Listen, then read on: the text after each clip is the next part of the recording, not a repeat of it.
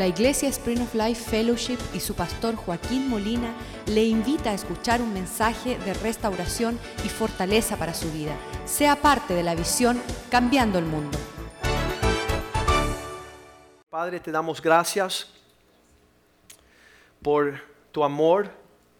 Te damos gracias que en Cristo Jesús hay salvación, hay redención, hay provisión, hay propósito, hay protección que nosotros no seamos de aquellos que retrocedemos, sino aquellos que seguimos hacia adelante para salvación de nuestras almas y aquellos que nos escuchan.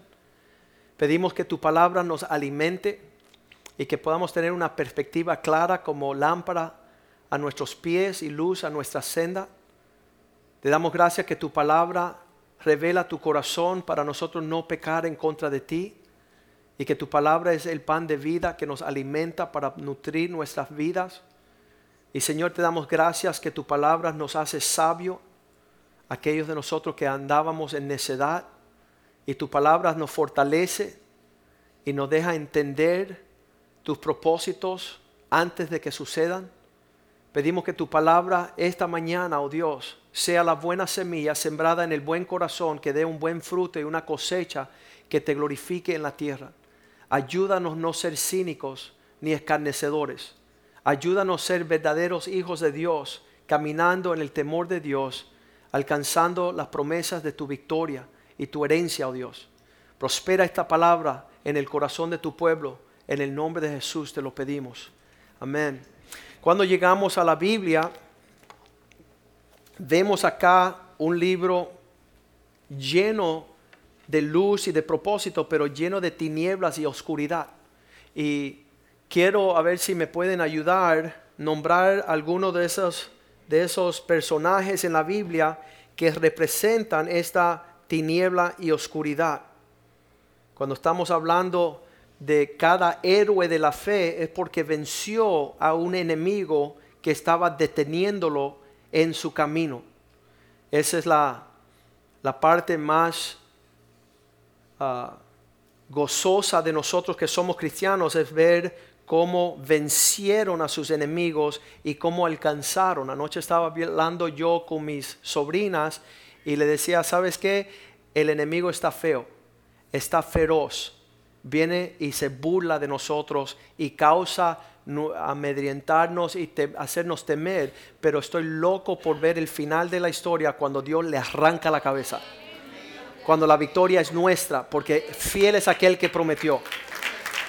Y entonces, ayúdenme en ah, nombrar algunos de estos personajes en la palabra de Dios que se para como feroz, adversario y enemigo. ¿Quién es el nombre de uno de ellos? ¿Quién? Hay algunos peleados con David. Satanás es el enemigo número uno contra el pueblo del Señor. Hay personas que no creen en el diablo. Es una mezcla de personas. No creen en el diablo o no quieren mencionar el diablo. Porque es tan feroz. Pero es el primer personaje que vemos en la Biblia que se acerca al hombre y le roba todo lo que Dios tenía para él. Un enemigo te viene a saquear lo que Dios tiene para ti hacerte perder lo que Dios te ha entregado.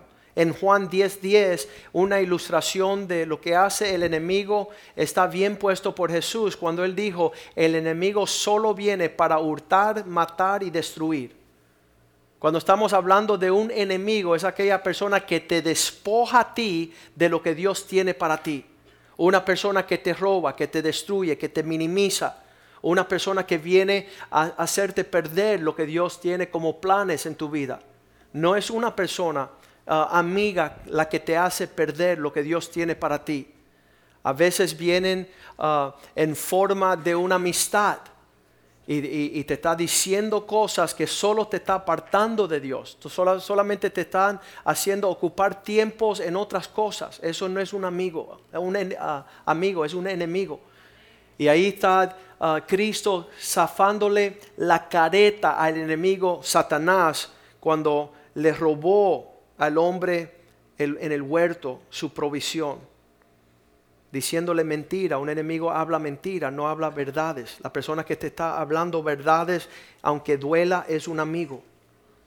Yo soy tu amigo esta mañana, aunque parezca no serlo. ¿Quién es otro enemigo que vemos en la palabra del Señor? Alguien mencionó a Goliat. Él se separó contra David. Dice que por muchos días se paraba frente al pueblo de Dios, ridiculizándole, minimizando su ah, ánimo, su valentía. Él decía, yo a ustedes, ah, vengan que voy a cortarle, eh, verán lo que va a suceder, profiriendo todo tipo de amenazas por días, robándole las fuerzas. Eso es lo que hace un enemigo. Te roba el ánimo, te roba el alma, te roba las fuerzas de ser valiente. Te dice no vayas el lunes por la noche a los hombres. Esa es la voz del enemigo para debilitarte, para poder sacarte lo que te va a fortalecer y hacer mayor siervo de Dios. Otro nombre en la palabra de Dios, ¿quién sabe? Judas aquel que se presenta como amigo y, dice la palabra de Dios que con un beso traicionó al maestro. Con un beso se acercó a Jesús para señalarle, um, en el huerto de Getsemaní y lo entregó. Proverbios 27:6, un pastor que era un pastor nuestro decía, no todo el mundo que te perjudica es tu enemigo y no todo el mundo que te ayude es tu amigo. Y el proverbio dice, fieles son las heridas del que te ama. Ay, pastor, ¿por qué cada vez que me acerco a ti me haces doler? Porque soy un fiel amigo. No voy a permitir verte al infierno con toda tu casa por ser un perverso. Fieles son las heridas del que ama, pero inoportuno los besos de que del que aborrece. Personas que te están besando al infierno. El amor que mata, porque no hay verdad en él. A veces hablamos de, otra enemiga que se encuentra en la Biblia, que todo el mundo pronuncia su nombre, Jezabel. Es una mujer que se viste con pintalabios, muy atractiva, pero su, sus influencias te llevan al infierno. Su influencia te debilitan, te roban lo que Dios quiere darte. No son un ánimo para hacer lo que Dios desea. Y la palabra de Dios muestra que esta mujer llevó a Elías a querer ah, tomar su propia vida, debilitando su ánimo. Se paraba a proferir amenazas. En esta semana he escuchado esposas que le han dicho al esposo, si vas a la iglesia no cuentes conmigo. Si vas a ponerte en serio con Dios, no voy a estar junto a ti. No vayas a atreverte a traer diezmo a la casa del Señor, porque el 10% es demasiado grande comparado a mis tarjetas de crédito de 25%, donde tengo que estar yendo al templo de Mamón llamado Dayland a dar mis ofrendas y dejar mis diezmos allá al Dios de este mundo, donde vamos debilitando las fuerzas de servir al Señor con más ánimo. Otro en la Biblia fue Herodes, que fue un villano, fue un enemigo que decidió matar a Jesús antes que naciese, diciéndole a los magos, déjenme saber dónde van a nacer para ir a adorarle, pero la Biblia dice que él iba a ir a destruir a ese rey que iba de nacer. Saúl, un enemigo de David, que le tiraba, le tiraba ah, flechas, lanzas para tratar de destruir y desanimarlo. Quiero leer una porción de las escrituras porque aquí dice en 1 Samuel 17, 28 que muchas veces nuestros enemigos salen de nuestra propia casa. Y allí dice la palabra de Dios que cuando David venía para pelear contra Goliat, oyéndolo hablar, su hermano mayor, Eliab, con aquellos hombres se encendió en ira contra David y dijo, ¿para qué desciendes acá? Tú no eres ni soldado. ¿A quién has dejado aquellas pocas ovejas en el desierto? Una burla. Tú nada más que sirve para cuidar dos o tres ovejitas allá bien lejos. Nadie te confía manadas verdaderas. Tú todavía estás trabajando con papi. en el desierto. Yo conozco tu soberbia, la mala interpretación de su celo y la malicia de tu corazón. Él no sabía, él interpretaba el deseo de David de pelear para el Señor como algo mal hecho, que para ver la batalla has venido. Esas eran las amenazas de su hermano. En ese caso, su hermano mayor estaba siendo enemigo de David. En el próximo capítulo, capítulo 18, versículo 1, dice la palabra de Dios que hablándole, 1 Samuel 18, 1. Aconteció que cuando él hubo acabado de hablar con Saúl el rey, el alma de Jonatán quedó ligado con el, el alma de David y lo amó Jonatán como a sí mismo. Al final de este tiempo, dice el versículo 3, que Jonatán y David hicieron un pacto, porque él le amaba como a sí mismo. Versículo 4. Jonatán quitó el manto que llevaba y se lo dio a David. Le dijo, yo quiero que tú seas un príncipe igual que yo.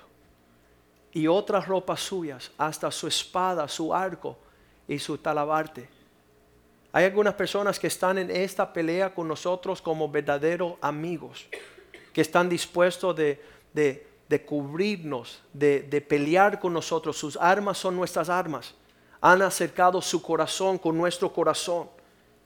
Y dice que en ese momento Um, de ligar sus corazones, llegaron a ser amigos perpetuos en la, en la causa del Señor. David tenía estos amigos y damos gracias por los amigos, pero los enemigos te sacan de quicio. Los enemigos en esta vida, en el Salmo 139, 19, dice, Señor, haz morir al impío, apártanos pues de mí, de mí hombres sanguinarios. Ah, otra palabra para esos hombres son chupacabra. Te chupan la existencia ni no dan nada a cambio. No están junto contigo en la pelea. Cuando miras a tu alrededor, no están presentes, no están aportando como deben de aportar. David decía de estos hombres, versículo 20, estos enemigos hablan en contra. Dicen cosas contra ti. Tus enemigos toman en vano tu nombre. Dicen ser cristianos, pero no son cristianos. Cuando es el tiempo de aportar, eh, cuando es el tiempo de unirse, participar, cuando es tiempo de pelear, no los encuentra. brillan por su ausencia. Y David tenía que decir las próximas palabras. Y esto resuena en mi corazón constantemente. Versículo 21. No los odio, aquellos que te aborrecen y enardezco contra tus enemigos? ¿No me paro ferozmente contra aquellos que dicen ser hijos de Dios y no lo son? Señor, no quiero cometer un pecado, así que versículo 22, los odio con un perfecto odio. Los aborrezco por completo, los tengo por enemigos. Son personas que no cuento con ellos cuando voy a la batalla, cuando voy a pelear las batallas del Señor. No se puede ir con un enemigo mentalidad cobarde, te entregarán. Dice el diccionario del enemigo es una persona que actúa en oposición, es hostil, es un adversario, un oponente. En vez de fortalecer, debilita, busca hacernos daño, no busca guardar nuestro bienestar, busca perjudicarnos. Y contra aquellos Dios ha dicho que Él se parará firmemente Éxodos 23, 22. Si caminan en mi palabra, si hacen lo que yo les digo. Éxodos 22, de 23, 22.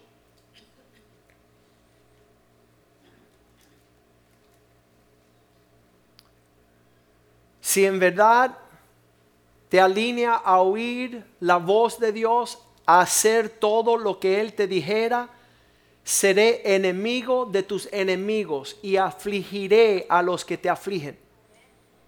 Dios se para a favor suyo contra aquellos que vienen a debilitar y buscar tu destrucción. Isaías 59, 19 dice que Dios levantará baluarte, bandera. Dios levantará un, una marca. Isaías 59, 19. Se levantará, dice, cuando, cuando viene el enemigo contra usted como río, mas el Espíritu de Jehová levantará bandera contra él. Dios empieza a alzar la bandera diciendo, ¿sabes qué? Aquí está toda la fuerza de mi reino contra el mal. No va a prevalecer la arma forjada contra aquellos que se paran con Dios. En la historia hubieron gran generales militares. Uno de los generales más conocidos de, de los ejércitos de la China era Sun Tzu, que escribió una guía militar llamado El arte de la guerra y ha sido usado por muchos generales en el frente de batalla. Y él decía que toda guerra es basada en el engaño. Toda guerra tiene como base el engaño. Cuando podemos atacar, él decía, debemos de aparentar no tener la habilidad. Cuando tenemos la habilidad de usar fuerza mayor, debemos de mostrar inactividad. Cuando estamos cerca debemos de aparentar estar lejos y cuando estamos lejos debemos de aparentar estar cerca. Eso es la estrategia secular de aquellos que hacen guerra contra sus enemigos. Todo es un engaño y una apariencia. En el reino de Dios es lo opuesto. Dios nos llama en Mateo 5:43. Ustedes escucharon anteriormente que deben de amar a sus prójimos y aborrecer a sus enemigos. Oíste que fue dicho, amarás a tu prójimo y aborrecerá a tu enemigo. Mas yo digo, versículo 44, amar a vuestros enemigos, bendecir a los que os maldigan, hacer el bien a los que los aborrecen, orar por aquellos que ultruja, ultrajan y persiguen. Cristo pudo decir estas palabras porque Él también, muchas personas dicen, no, Él decía esas palabras porque Él no tenía enemigos, sí los tenía. Y los enemigos de Cristo se ven ahí en Juan 7.1. Y no eran ningún enemigos ligero. Tú dices tener enemigos, mira los enemigos de Jesús. Después de estas cosas andaba Jesús en Galilea, pues no quería andar en Judea, en Jerusalén, porque los judíos procuraban matarle, nada, cosa liviana. Solamente querían exterminarlos. Y él sabía cuál era el traspiés con sus enemigos. Sus hermanos también que trataban de evadir en Juan 7. Vemos que, que sus hermanos también estaban en contra de Jesús, diciéndole, ve y muéstrale al mundo quién tú eres. Versículo 4, Juan 7, 4 y 5 dice, porque ninguno que procuraba darse conocer hace estas cosas en secreto. Si estas cosas tú haces, manifiéstate al mundo. Versículo 5. Porque ni aun sus hermanos creían en él. Hermanos, estamos caminando en una época donde no hay muchos que caminan con Cristo. Y nosotros somos el objeto de burla por allí en la ciudad hay ladrones. Y cuando vienen aquí a adorar a Dios, los que están afuera dice, allá va a adorar un ladrón. Quiere decir que esto debe estar lleno de ladrones. Uno por ahí que anda buscando mujeres siendo casado es un mujeriego, es un adúltero, es un perverso. Y cuando llega a la casa de Dios a procurar adorar a Dios, las personas dirán, no vayan a ese lugar porque está lleno de mujeriegos con adúlteros. Y eso es lo que estamos viviendo hoy día. Y cuando Cristo está en el medio de todas estas cuestiones, dice la palabra en Juan 2.12 que, que tomó acción. Dice que descendieron a Capernaum él, su madre, sus hermanos, sus discípulos y estuvieron allí no muchos días. Versículo 13. Estaba cerca la Pascua de los judíos y subió Jesús a Jerusalén. 14. Y halló en el templo aquellos que vendían bueyes y ovejas y palomas y los cambistas allí sentados, los que hacían negocios en la casa de Dios, versículo 15. Y haciendo un azote de cuerdas. Yo no sé cuánto demora hacer un azote. ¿Alguien sabe? ¿15 minutos, 20 minutos, 4 horas? Imagínate él amarrando. Ahora van a ver. Ahora deja, deja, que, deja, que yo termine hacer este azote.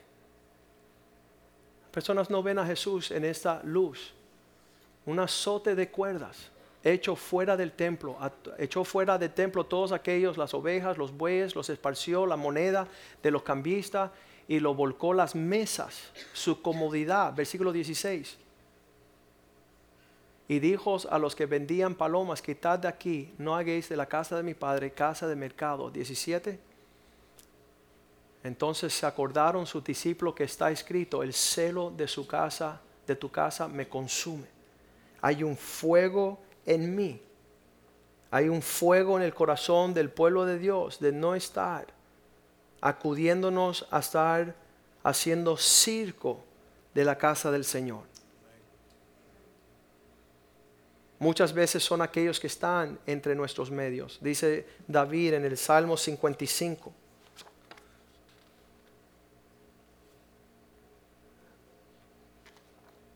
Vamos a leerlo en el Salmo 55 y versículo 12. David escribía estas, no solamente era Goliat, no solamente era sus hermanos, su hermano mayor, porque no me afrentó un enemigo, lo cual había soportado, sí, ni se alzó contra mí el que me aborrecía, un enemigo feroz, porque me hubiera ocultado de él, me hubiera evadido para no encontrármelo. Versículo 13. El enemigo, sino tú, hombre, al parecer íntimo mío, mi guía, parte de mi familia. Versículo 14 el que iba junto y comunicaba dulcemente los secretos, andábamos en amistad en la casa de Dios.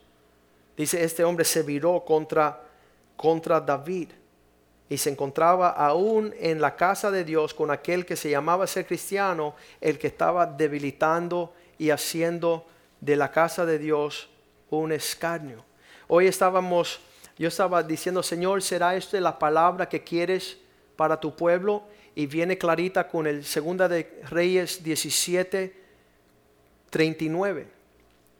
Ella y yo no hablamos los domingos por la mañana y ella se para a dar su devocional hoy y yo escucho de lejos, vuestro Dios, temerle a Él, mas temer a Jehová vuestro Dios y Él os librará de la mano de todos vuestros enemigos. Dios quiere librarnos de todas aquellas personas que nos acechan, que nos eh, dan emboscadas que van a, quitarnos, robarnos la esencia de las cosas que Dios quiere para nosotros. En lo que Dios quiere engrandecer su nombre, Satanás quiere debilitarnos para que nosotros no tengamos impacto en, nuestro, en nuestra vida aquí en la tierra. Pablo decía que una vez aquellos en, en Filipenses 3:18, una vez aquellos que caminaban con Cristo, pero los intereses de este mundo llegaron a ser mayores y se voltearon, habiendo sido cristianos, se voltearon a ser enemigos de la cruz de Cristo. Y él escribe de ellos en el Nuevo Testamento en Filipenses 3:18, porque por ahí andan muchos, digan conmigo muchos, no son pocos, son la gran mayoría de los cuales os dije muchas veces, les advertí muchas veces, y ahora aún lo digo llorando, con lágrimas, que son enemigos de la cruz de Cristo. Están traicionando al Señor, están traicionando la obra del Señor, tienen otras prioridades, tienen otros asuntos. Son enemigos y como, una persona que andaba, ahora son enemigos. Versículo 19 lo dice. Porque el fin de los cuales será perdición, se perderán. Cuyo Dios es su vientre, están buscando su bienestar, su prioridad, y cuya gloria es su vergüenza, que solo piensan en lo terrenal. solo encubren todo su interés en las cosas temporales. Me acuerdo cuando nació esta iglesia, usted no lo sabe porque sucedió hace 17 años. Las personas decían, es imposible iniciar una iglesia, no hay provisión, pero Dios hace brotar en el desierto un río. Y yo gané el caso más grande de mi carrera de abogado y me dieron 50 mil dólares en un caso abril 1998. Y en ese entonces yo me alegré no por los 50 mil dólares, sino por los 5 mil dólares de diezmo que vine corriendo a comprar sillas, micrófonos, audífonos, guitarra, todo lo que se necesitaba para que Dios pudiera tener donde les podíamos alabar y bendecir. Ese era el mayor alcance. Tener un deseo de que todos pudieran tener un lugar donde brotara aguas limpias, transparentes, reales de la provisión de Dios. Y eso fue un ánimo tremendo. Todos los impíos decían, y no lo va a poder ser porque no tiene dinero. Y Dios dijo, toma, mi hijo, corre, corre y haz lo que está en tu corazón. Eso muestra ser amigo de Dios muestra ser los intereses de Dios son mis intereses. Ese era un título de la vida de Abraham. Lo vamos a buscar. Decía la palabra de Dios que fue hallado justo y se le dio un título que es un título sabroso. Y ese título de Abraham fue que no solamente fue una persona que escuchó a Dios, no fue un creyente, sino que fue hallado un amigo de Dios. Vamos a cantar esa canción hoy al final de este servicio. ¿Sabes lo que deseo? Yo también formar un azote. Ir persona por persona de lo que están siendo de la casa de Dios una burla y sacarlo a patadas de este lugar. Para que nuestros hijos tengan la bendición de un lugar que está rodeado de aquellos que adoren a Dios en espíritu y verdad. Que son transparentes, que están rendidos estaba diciendo Isabel esta mañana que cuando la viuda estaba dando sus dos últimas monedas, estaba dándolo todo al Señor. Los fariseos daban un poquito, pero esa viuda lo daba todo y Jesús mirándolo a ella fue ministrado. Así es que voy a darlo todo por mi Dios. Así es que yo me voy a rendir mi vida en la cruz para entregarlo todo al quien mi alma ama. Eso es algo súper importante. Santiago 2.23. Cuando las escrituras vino, Santiago. 2.23.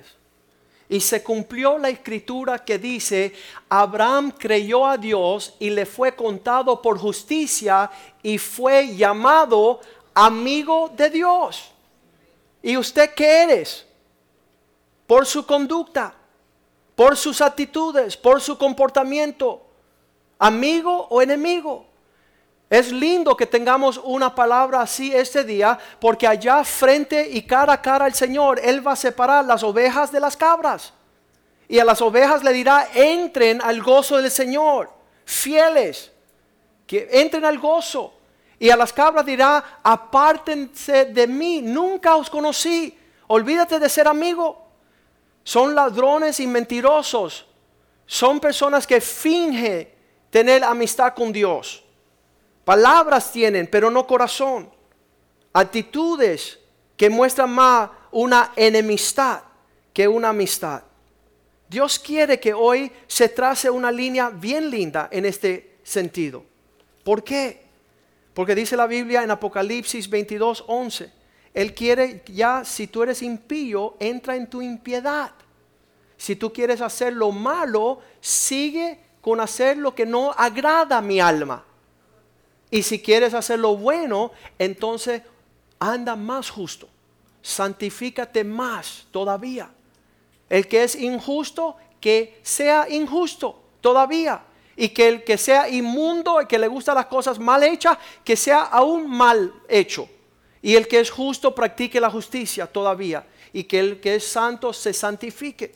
Estas son actitudes que, debemos empezar a, a prepararnos para ese tiempo. Pablo decía estas palabras en 2 de Timoteo 4:14. Ya él no habla de que hay enemigos en la área, sino que él los llama por nombre. Sería tremendo el día que podamos hacer eso. Alejandro el Calderero me ha causado muchos males. El Señor le pague conforme a sus propios hechos. Este era enemigo de la iglesia. Era enemigo de Pablo. Pablo tratando de edificar el reino y Alejandro estaba torciendo y haciendo las cosas mal hechas. Versículo 15, él dice el cómo. Guárdate tú también de él, pues él en gran manera se ha opuesto a nuestras palabras. Sus palabras no concuerdan con las palabras que hemos enseñado. Mateo 16, 22, Pedro se acerca a Jesús y le llama la atención. Y le dice, Jesús, no vaya a la cruz. Tomándolo aparte, comenzó a decirle, y reconvenirle diciendo, Señor, ten compasión de ti mismo, no coja tan en serio tu llamado, en ninguna manera esto te acontezca, no vayas a la cruz, no te sacrifique, no te esfuerces por los demás. Y Jesús que le dijo, versículo 23, apártate de mí, Satanás, quítate delante de mí.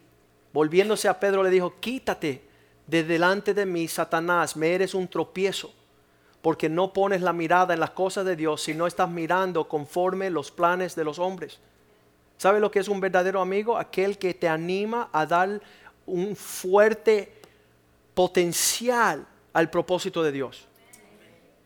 una reprensión cuando tú te estás desviando. Una persona que te reclama que tú no estás viviendo a la altura del propósito de Dios. Una persona que, que, está moviéndose a tu favor delante de Dios. Yo esta mañana soy tu amigo. Aunque no lo parezca. Es importante nosotros tener estas palabras. Es importante. Un obispo escribió estas palabras para darse cuenta qué importante es la enseñanza de Cristo de amar a nuestros enemigos, porque son nuestros enemigos muchas veces lo que causan que la obra de Dios se perfeccione. Goliat permitió David ser un campeón. Este Potifar y los hermanos de José y el faraón permitieron que José se levantara a la altura de ser un príncipe. Todos los opositores nos ayudan a levantarnos por encima de la oposición para mostrar quiénes somos en el Señor.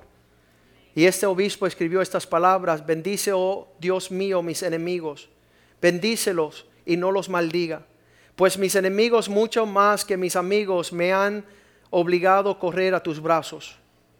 Mis amigos me han hecho desear el cielo cuando mis amigos me, me han hecho desear la tierra. Mis enemigos me han hecho un extranjero en este mundo, en esta, en esta habitación de la tierra. Como un animal cazado me han hecho querer correr al refugio mis enemigos, porque me han perseguido. Pero en esa forma he encontrado un santuario y refugio en tu tabernáculo, donde los, los amigos no me han podido animar. Bendice mis enemigos, oh Señor, bendícelos y yo los bendigo y no los maldigo, porque ellos más que yo han confesado mis pecados ellos me han llamado la atención cuando yo solamente ando lisonjeándome. Bendice mis enemigos, oh Señor, y aún yo los bendigo y no los maldigo. Cuando yo quería dirigir a, los, a las personas a hacer algo indebido, ellos me contrarrestaron. Cuando yo corrí para enriquecerme, ellos me detuvieron con una mano fuerte. Cuando yo he tratado de hacer una casa de tiempo, de, largo, término, ellos me han hecho desear salir de este mundo para ir al cielo más rápido.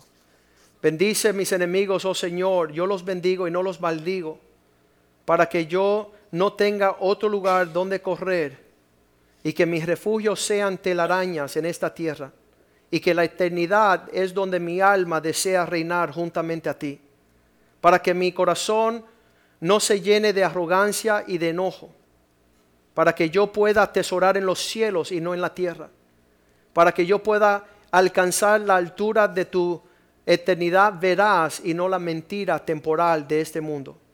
Mis enemigos me han enseñado lo que nadie me ha podido enseñar, que en este mundo solamente está tú.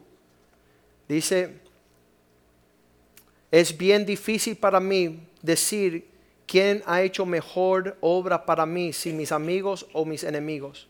Así que bendice, Señor, ambos mis amigos y mis enemigos, porque aunque no entiendan, tus hijos y tus hijas le bendecirán por lo que entenderá, que ellos sabrán que sus enemigos no podrán tocar su vida y tú nos permitirás ser librados de todos nuestros enemigos cuando oramos por ellos. Romanos 12, 19, Pablo conocía estas verdades cuando él decía que no nos venguemos, no os venguéis vosotros mismos, amados míos, sino dejar lugar a la ira de Dios. Porque escrito está, mía es la venganza, yo pagaré, dice el Señor. Mía es la venganza. Dios ha de hacer una obra perfecta en todos estos asuntos. Vamos a pedirle a los músicos que suban acá y vamos a cantar esa canción soy amigo de Dios.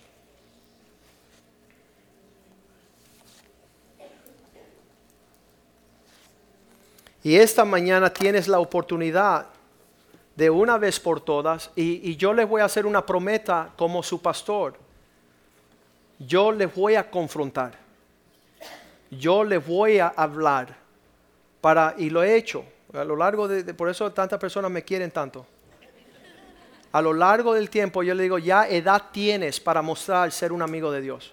Ya edad tiene para no ser un tropiezo a mis hijos y los bebés que están naciendo en esta casa. Que cuando pregunten de tu fidelidad, cuando pregunten de tu devoción, que tú seas un gigante y un campeón y no un payaso de Satanás.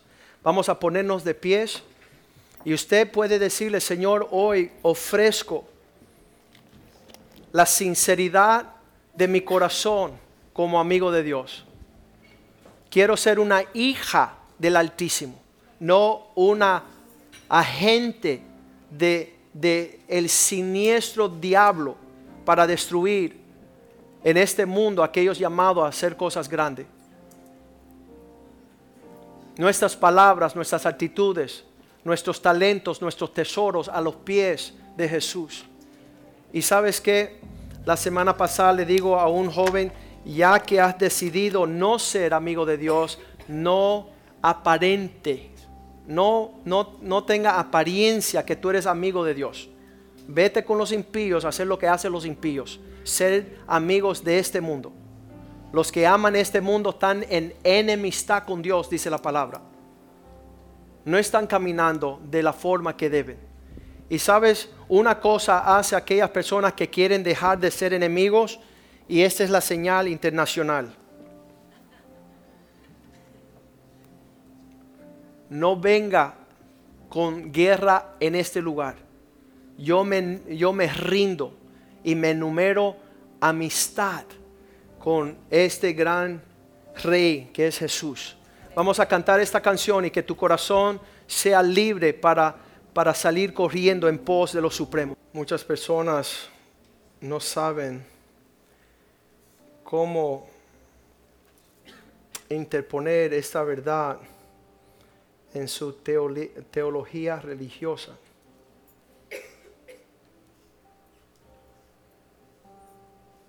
Mateo 10:34. Cristo habló unas palabras bien cierta.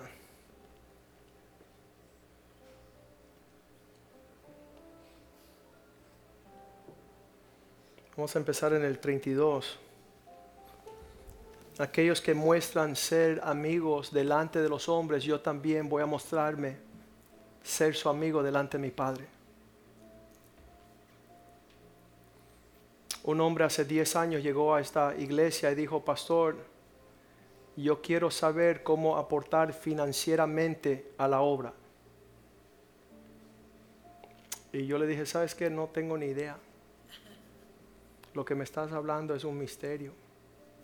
Yo creo que Dios quiere que tú entregues tu corazón y después vas a saber dónde entregar tu dinero. La persona que hace esas preguntas es un necio. Y ese día delante del Padre tendrá que dar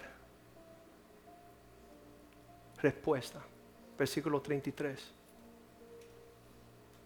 Y cualquiera que me niegue delante de los hombres, aquí en la tierra, yo también le negaré delante de mi Padre en los cielos. Son palabras fuertes. Yo prefiero leerlas aquí y alinearme que tener que participar allá. 34, él dice, no penséis que he venido para traer paz a la tierra. No he venido para traer paz, sino espada. Eso significa una separación. En otras palabras, alíñate en el equipo donde tú participas. Si quieres actuar como impío, actúa como impío. Si quieres actuar como amigo de Dios, también proceda esas intenciones. Versículo 35 dice, esta espada será porque he venido para poner en disensión al hombre contra su padre.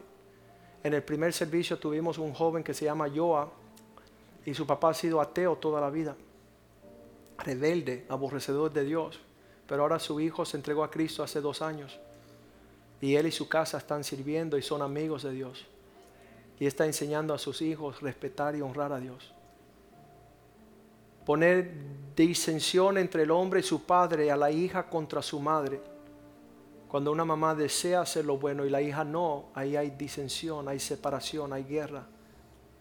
Y a la nuera contra su bru no, suegra. Me confundo.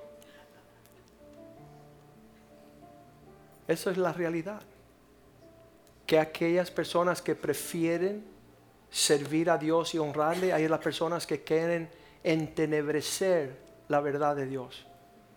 Versículo 36. Los enemigos del hombre serán de su propia casa. Qué triste. Qué triste. Hay personas que desean agradar a Dios con todos y hay hombres que desean hacerse los locos.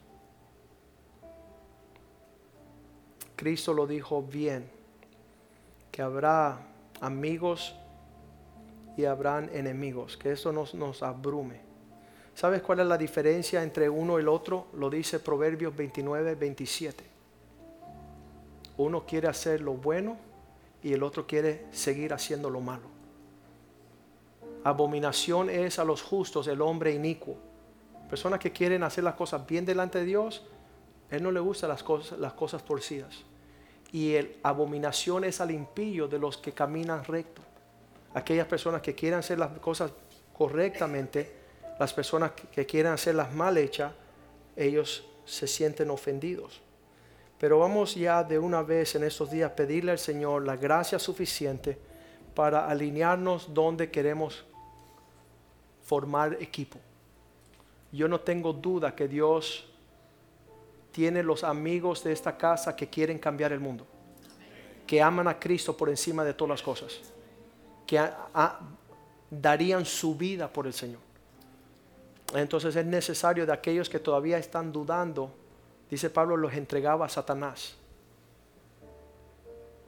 Ustedes no me creen, lo vamos a leer. Primera Timoteo 1. Pablo está hablando de que Dios vino a salvar a todos los hombres y hay provisión suficiente para esa salvación. Dice, esa es palabra fiel y verdadera que Cristo vino al mundo a salvar al hombre pecador. Eso es verdadero. Y entonces, ¿por qué antes de que termine Pablo esa palabra, al final de esa carta, está entregando a dos personajes para que aprendan no tomar a Dios como cosa liviana? Primera de Timoteo 1, versículo 20. De los cuales son Jimeneo y Alejandro, a quienes entregué a Satanás para que aprendan no seguir jugando. No seguir hablando cosas torcidas, cosas que no son. Estaban tomando la enseñanza del Señor y estaban transversándola para hacer sus propias maldades. Padre, te damos gracias esta mañana por una palabra como esta en este tiempo. Te damos gracias que tú no vienes a estar mezclando la verdad. Tú no vienes para empañar la claridad de nuestros ojos. Que tenemos la oportunidad de hoy de ser tu amigo, de amarte, de abrazarte, de animarnos. Cada uno con su hermano, animarle a ser ejemplo caminar en la forma que a ti te agrada, que trae testimonios de tus gran obras sobre la faz de la tierra, Señor. Y también esta mañana aquellos que han decidido no participar y caminar contrario a la doctrina, a la enseñanza de la fe, que ellos puedan de una vez, Señor, caminar enemigos de la cruz de Cristo, negando la fe por no querer participar como es debido. Que tu Espíritu Santo ministre a cada corazón. Que nosotros nos esforcemos, Señor, en tu gracia, por amarte, por honrarte, por entrar con el testimonio, Señor, que los ángeles están viendo. Nuestro proceder en la tierra, Señor. Llénanos de tu Espíritu Santo y danos la gracia suficiente para no negar la fe, Señor. Para no ser naufragado, para no desviarnos y desconectarnos de una sincera y simple devoción a Cristo. Queremos el testimonio de ser hallados amigos de Dios, como lo fue Abraham. Que esto sea una realidad sobre la faz de la tierra, especialmente en la ciudad de Miami, que exista una iglesia que tiene corazón rendido a los pies de Cristo y no levantado a la vanidad de este mundo pasajero. Te lo pedimos en el nombre de Jesús y el pueblo de Dios dice amén, amén y amén. Salúdense unos a otros en el amor del Señor.